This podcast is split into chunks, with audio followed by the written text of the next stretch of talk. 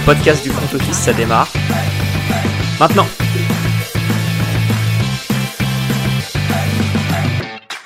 Salut à tous et bienvenue dans un nouvel épisode du front office. Aujourd'hui, c'est l'heure du bilan pour les Lions et je suis avec Alex. Salut Alex. Salut Jérôme, salut à tous. Comme d'habitude, le programme ne bouge pas. Petit bilan de euh, ce qui s'est passé d'un point de vue euh, sportif, des, des, prévisions qu'on avait euh, en avant-saison et en cours de saison. Puis, petite projection sur l'avenir à, à court et moyen terme. Ça me paraît pas mal. C'est pas mal. C'est plutôt pas mal. Et je te laisse la main pour nous faire le petit bilan sportif de l'équipe. Ouais, bah les Lions, ils étaient en 3-13 1 l'année dernière, ce qui était le deuxième pire bilan de la ligue, si je ne m'abuse, derrière les Jaguars. Euh, oui, parce qu'ils ont eu le, deuxième choix de, draft. Euh, ils étaient projetés à 6,5 par Las Vegas avec une cote vainqueur de division chez Winamax de 10. On était tous les deux d'accord sur le fait que ça allait faire plus de 6 victoires et demi, et ça a effectivement fait ça avec 9 victoires et, euh, et très proche des playoffs. Ouais, ouais, c'était une, une bien plus belle saison que, que, la précédente où euh, le 3-13-1 il n'était pas représentatif je trouve du niveau de l'équipe peut-être un peu comme les Bears de cette année euh, t'as l'impression que dans le contenu c'était capable de beaucoup mieux ils avaient perdu beaucoup de matchs de très très peu cette année c'est euh, allé dans leur sens et, et finalement ça s'est bien passé porté notamment par euh, par certains cadres je vais remplacer euh, Joseph dans le rôle qu'il tient habituellement de donner quelques chiffres sportifs, mais euh, Jared Goff a réussi une saison à quasiment 4500 yards à la passe. Déjà un bon signe que ça avançait dans les airs. Au sol, malgré les blessures à répétition de Dandre Swift, on a un Jamal Williams qui a quasiment atteint les 1100 yards à la course, en plus d'avoir mis une pelletée de touchdown. Donc euh, vraiment c'était euh, saison incroyable. Amon Rassan Brown est un receveur numéro 1, si vous ne l'aviez pas encore remarqué quasiment 1200 yards à la réception. Et même la défense a fait des, des beaux progrès, surtout en fin de saison où euh, contre le run, ils étaient impressionnants. Et ça, ça, se passait très très bien. Ça se ressent pas forcément dans, dans les stats tout au long de la saison parce que ça a été irrégulier. Mais écoute, euh, ils ont marqué plus de points que leurs adversaires, plus de TD que leurs adversaires sur la saison globalement euh, des, chiffres qui expliquent pourquoi l'équipe était en positif. Je sais pas quelle impression tu as sur ces Lions, mais, euh, mais moi ils m'ont bien plu cette année. Bah, c'est une équipe qui, qui a la grinta en fait. C'est, sympa à avoir joué. C'est, t'as, as, l'impression que bah, ils sont pas, c'est pas la meilleure équipe sur le papier, mais c'est bien coaché et ça, ils donnent ce qu'ils ont sur le terrain. Ils donnent tout ce qu'ils ont et ils avaient un, un, un, calendrier que je trouve en tout cas en début de saison avait pas l'air d'être le plus dur possible. Ouais. Et, ils en ont fait quand même euh, quelque chose de bien. Ils ont fait 9-8. C'est c'est quand même une, une, belle saison. Ils ont eu une des attaques les plus agréables à regarder de la ligue, même après avoir perdu TJ Hawkinson, euh, et sans avoir eu des André Swift pour une bonne partie de leur saison. Donc, euh, ouais, moi j'ai été, j'ai, je vais pas dire que j'ai été surpris parce qu'on s'attendait quand même à une belle saison de leur part, mais, euh, mais, mais, mais, content de, de voir que, bah déjà, un, les, une franchise qui fait confiance à un coach pendant plus d'une saison, ah c'est marrant, ça peut aller mieux. Et, et puis voilà quoi. Maintenant, ils, ils, ont que des bons problèmes, j'ai l'impression pour cette intersaison, hein, notamment au poste de quarterback. Ouais, ouais, ouais très clairement. Euh, on va, on va venir à cette intersaison pour rappeler un peu le, le contexte. Ils ont échoué vraiment aux portes des playoffs. Eux, ça s'est joué euh, semaine 18. Et euh, donc les Seahawks les ont éliminés avant même leur match contre les Packers, mais ils ont joué le jeu jusqu'au bout. Ils ont privé les Packers de playoff. Ça, on a, on a vraiment aimé de les voir mobiliser jusqu'au bout. Vraiment, c'était euh, le signe d'une équipe qui, euh, qui grandit bien. On n'avait pas trop confiance avant euh, le ouais, match. Ouais, très clairement, très clairement. Je, surtout avec le, le run que qu'avaient les Packers, qui avaient décidé de lancer un sprint final bien effréné comme il faut. Ouais, et puis surtout le fait que le, la programmation soit catastrophique et qu'ils déjà, ils soient déjà éliminés avant le match, tu pouvais te dire bon, ok, euh, qu'est-ce que ça va donner ce match-là, quoi. Disons que tout était fait pour que les Packers aillent en playoff et qu'ils ont quand même réussi à passer à côté. ouais, ouais, c'est vrai. Et comme tu l'as dit, tu as parlé du poste de quarterback. On va faire un, pas vers le vers l'intersaison, puisque euh, les Lions sont dans une bonne situation. Ils ont de l'argent disponible, une une quinzaine de millions de dollars ils ont des potentiels cuts euh, écoute, j'ai envie de dire assez intéressants, des joueurs qui sont pas forcément des joueurs majeurs majeurs ou en tout cas qui sont pas irremplaçables notamment euh, Michael Brokers, le defensive tackle, euh, on peut sauver 10 euh, millions avec son cut, Okwara, en fonction de la date où ça se cut, pareil, quasiment une dizaine de millions, deux ou trois autres joueurs comme ça qui peuvent rapporter 4-5 millions à droite à gauche. Donc très clairement, il va y avoir de la, la flexibilité financière pour cette intersaison. Et ça leur, ça leur, ça leur fera pas de mal. Hein. C'est, c'est, en soi, ils sont, une équipe jeune et intéressante, mais il y a quand même encore du, il y a encore du, travail à faire, je pense, euh, notamment au niveau défensif où ça, où c'était pas trop trop ça euh, cette saison. Et où ils peuvent quand même récupérer, euh, bah, ils peuvent récupérer des joueurs intéressants. Ils auront notamment à la draft quand même assez, ils auront des choix plutôt intéressants avec notamment le sixième des Rams qui peut s'avérer être un, un edge qui peut leur, euh, qui pourra leur servir et avoir une vraie menace. Et pour faire un point sur leur pic de draft, je te vole la main là-dessus. Mais ils ont deux premiers, deux deuxièmes, un troisième, un cinquième, deux sixièmes. C'est beau. Et hein. euh, leur premier et deuxième, je crois que c'est en haut. Hein. C'est les premiers des Rams et, et, je crois le deuxième des Rams aussi. Euh, donc ouais, c'est c'est beau, c'est c'est très cool pour eux et ouais, on va voir ce que, ce que le front office des Lions vaut en cette intersaison. Ouais, t'as, t'as 4 pics, 4 pics dans le top 60 de la draft. Franchement, euh, t'es dans une situation où, bah, écoute, on va déjà se projeter parce qu'avec les Lions, c'est ça qui est ultra intéressant. Il y a de la place euh, en matière de salaire, il y a des bons pics de draft, il y a déjà des bons assets dans l'équipe. Et les directions à prendre, elles peuvent être très très nombreuses. La, la, première question que je vais te poser, Alex, est probablement la plus importante. Est-ce qu'on continue avec Jared Goff? Elle est en, deux parties. Donc, est-ce qu'on continue avec Goff? Et combien de temps est-ce qu'on continue avec Goff? Bah, Personnellement, moi, je continue avec Goff cette année, mais euh, il, est, bah, il est free agent en 2025. Donc, il a encore deux saisons sous contrat avec les Lions. Euh, pense qu'ils vont le garder encore deux ans, mais ils le prolongeront pas. Donc, euh, en tout cas, moi, c'est ce que je ferais parce que là, l'année prochaine, il prend 13% du cap à lui tout seul. L'année prochaine, 12% et demi. Euh, moi, je prendrais un comment?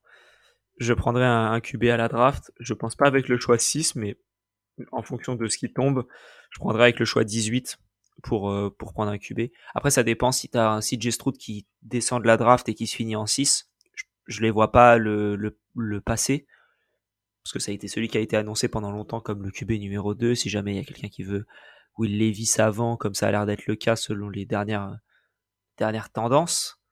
Mais euh, bah, va y avoir du joueur, va y avoir du QB disponible, je pense, c'est quasiment certain.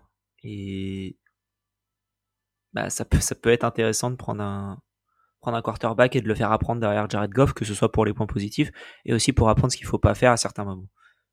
Ouais, non, très clairement, euh, c'est assez compliqué parce qu'ils ont aussi un pic où ils pourraient récupérer pas mal d'assets en descendant, sachant que tu as beaucoup d'équipes qui ont besoin QB. Et comme tu l'as dit, c'est encore très possible qu'en 6, il y ait un du top 3 qui soit disponible en fonction de ce qui se passe autour. Donc ça déjà c'est un premier euh, un premier point, il pourrait se dire euh, écoute contre ce numéro 6, tu pourrais avoir je sais pas je sais pas quelle équipe a, deux premiers tours en fin de draft ou s'il y en a une. Donc tu peux avoir les comment? Tu peux avoir les, les Saints qui pourraient avoir envie de monter maintenant qu'ils ont le premier tour de San Francisco via les Dolphins, via les Broncos. Euh, donc ils ont le pick 30 maintenant, qui est le 29. S'ils ont envie de monter pour un QB, va falloir, euh, falloir y aller, mais c'est possible. Euh, enfin, il y a, y, a y a, des possibilités pour euh, pour certaines équipes de, de monter. On en avait parlé avec euh, comment? Les Panthers, ils sont en 9, peut-être qu'ils ont envie de monter de 3 places. Les, les Jets sont en 13. Les Commanders sont en 16.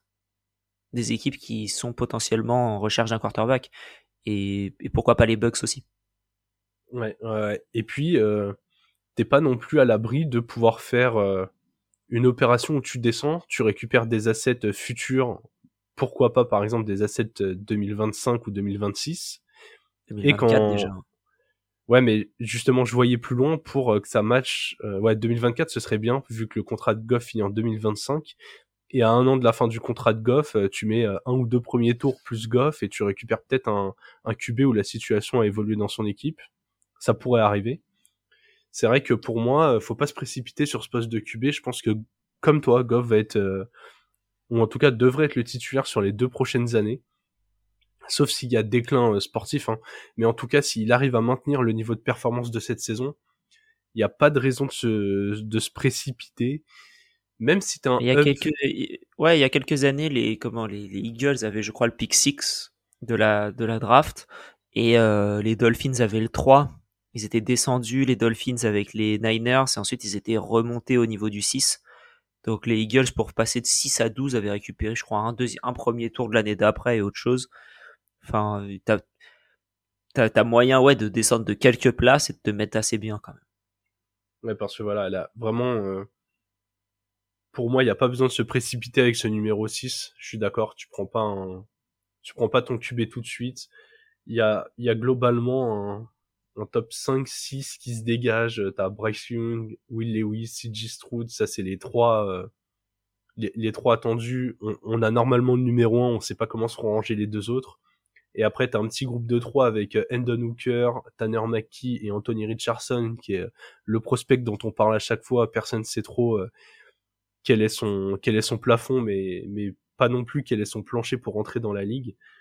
Et t'as même quelques prospects un peu intéressants. La belle histoire que que j'ai lu beaucoup ces derniers temps de, de Stetson Bennett, qui serait qui est déjà un quarterback plus âgé, hein, qui a fait plus qu'un un cursus complet, mais qui du coup tu sais déjà ce que t'as et, et à voir comment ça peut se traduire en NFL.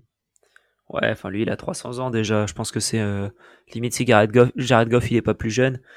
Euh, c'est ouais, j'ai un peu du mal à me dire que que qu'il ferait quelque chose d'incroyable en NFL et après peut-être hein, mais quand tu joues pendant 5 4 5 ans en université avec des jeunes joueurs à chaque fois, si le jour où tu vas t'affronter du Aaron Donald en pensant que tu es le roi du monde, ça risque de faire mal. Même s'il sera peut-être plus là, Aaron Donald, mais c'est très possible. Bon, en tout cas, au-delà de ce euh, de ce chantier au poste de quarterback, qui bah, finalement, on est assez d'accord à voir ce que feront euh, ce que feront les Lions, mais euh, pour moi, c'est pas un besoin à si court terme que ça. Ça sera plus à l'opportunité en fait. S'il y a vraiment un nom qui chute et que là, tu peux pas passer à côté, bah pourquoi pas.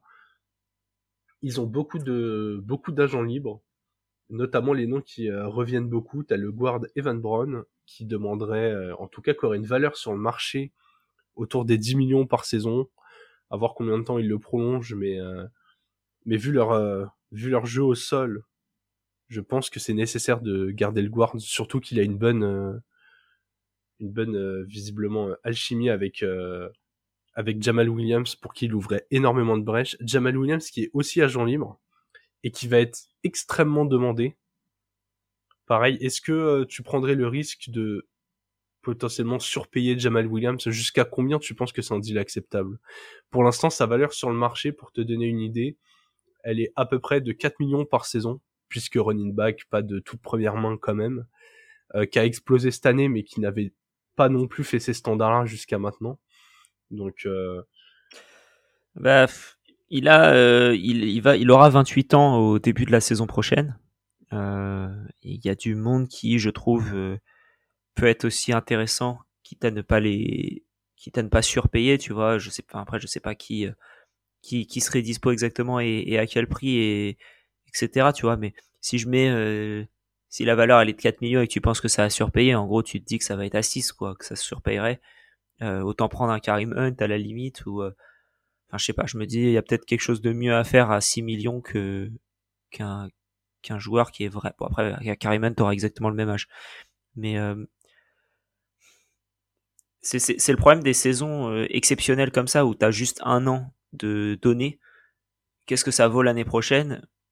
Bah, je sais pas trop. Surtout que tu as un DeAndre Swift qui est encore là. Après, lui, il est tout le temps blessé pour le coup. Mais la, la, la, comment dire, la, la, draft de free agent, la classe de free agent, elle est monstrueuse au, niveau des running backs. Bah, tu vois, moi, ça me donne envie de le, de le re-signer. Je sais pas combien d'années il va demander, mais quitte à le surpayer, je veux bien lui donner un peu plus d'argent, mais s'il accepte de signer que deux ans, par exemple. Et euh, sachant que Swift est encore dans son deal euh, rookie, donc que c'est pas un running back que tu as besoin de payer pendant encore deux ans justement, si je dis pas de bêtises. Hein, euh, Swift, c'était sa deuxième saison là ou troisième, j'ai un petit doute. Je ne sais plus. Je pense que c'est la je pense que c'est la troisième. En tout cas, voilà, il n'y a pas à être payé tout de suite, tout de suite. Donc, euh, écoute, je continue avec le duo. J'espère que. Euh... Il est free agent l'année prochaine, euh... André Swift. Sachant qu'avec ses blessures, pareil, tu vas peut-être pas avoir besoin de, de le surpayer non plus, lui, contrairement à Jamal Williams. Je trouve que le duo fonctionne bien.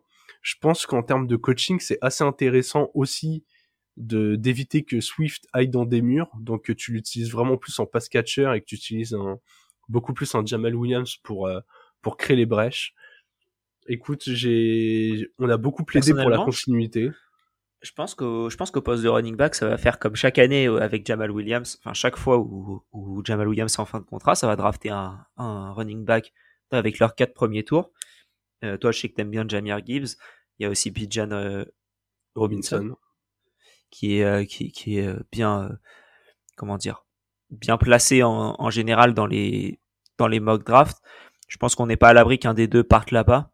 Et si c'est le cas, bah, ciao, ciao euh, Jamal Williams. Un peu comme quand A.J. Dillon avait été drafté chez les Packers, ça avait été ciao Jamal Williams. Ouais, bah dans ce cas-là, en tout cas, s'il remplace Jamal Williams, je veux un joueur du même profil, vraiment un bulldozer. Je veux pas d'un autre pass catcher. Ils ont déjà Swift qui fait ça très très bien.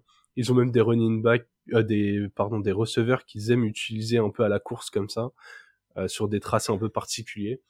Si je te propose 1580 rushing yards, 18 touchdowns l'année dernière en université, ça t'intéresse quoi Ouais, plutôt pas mal. Ouais. Robinson. Mais mais tu vois, je pense et on va y venir, on va, on va conclure l'épisode là-dessus. Tu l'as bien dit en partant en parlant comme des Lions, il y a d'autres besoins dans cette équipe. Ils ont des bons choix de draft. Euh, la, la, classe de running back en dehors de, de Gibbs et Robinson est présentée comme assez euh, moyenne. Alors est-ce que tu euh, est-ce, qu'on irait pas plutôt du côté de la défense? Je vois qu'ils ont besoin de cornerback, notamment pour euh, pour accompagner Jeff Okuda, euh, qui a montré plus de régularité cette année. Il a encore que il est encore un peu soumis à des blessures, mais euh, mais j'ai aimé la progression. Lui qui avait été un troisième choix de draft il y a deux ans, je crois. Ou trois, du coup. Ou trois, ouais, pareil. J'ai toujours un doute. Euh, la, la, ça, ça passe tellement vite ils ont besoin d'un autre cornerback et puis euh, ouais renforcer un peu le, front seven aussi. Et on fait quoi avec l'argent? Est-ce que euh, on investit plutôt sur des vétérans ou en tout cas sur des cadres un peu leaders qui ont de l'expérience en défense et on adresse euh, les postes offensifs avec la draft, on fait l'inverse, on mixe un peu les deux? Qu'est-ce que tu ferais? Bah, Personnellement, je partirais sur best player available à chaque fois. Euh, je pense qu'ils ont, euh, ils ont besoin de linebacker, ils ont besoin de cornerback. S'il y a un QB qui est disponible plutôt bien en, en, deuxième, premier tour, je le prendrai. Il y a un besoin criant au poste de tight end maintenant que TJ Hawkinson est parti. Et du coup, je pense que c'est euh, tout, ces, ces trois, enfin ces quatre postes-là que je viens de dire, je les adresserai à la draft. Tout le reste, je les adresserai en free agency. Ok, ok, c'est, écoute, c'est très très précis, comme comme l'attaque des Lions cette année. ouais, voilà, c'est ça. Écoute, on va s'arrêter là sur Détroit. Équipe, on est plutôt d'accord. L'avenir, euh, en tout cas, sauf euh, grosse blessure ou gros gros problème d'un des cadres, apparaît quand même être plutôt sympa. Ça s'annonce plutôt pas mal, ouais. ouais. Merci à tous d'avoir écouté cet épisode on, va se retrouver, euh, bah, écoutez, très très vite, vous en avez l'habitude, hein. un bilan tous les jours et, euh, et, à quelques jours particuliers, des previews, des reviews. Euh, je sais pas exactement quand est-ce qu'est prévu la sortie des, des, des previews. Demain, on parle des Buccaneers. On a fini toutes les previews et reviews là. On a fini le rewind du Super Bowl hier. Donc maintenant, c'est que des bilans jusqu'au bah, jusqu'au 2 mars. Exclu. Donc au 1er mars. Voilà, 1er mars, dernier bilan avant une petite pause bien méritée pour le front office. On vous souhaite une bonne fin de journée et vive le football.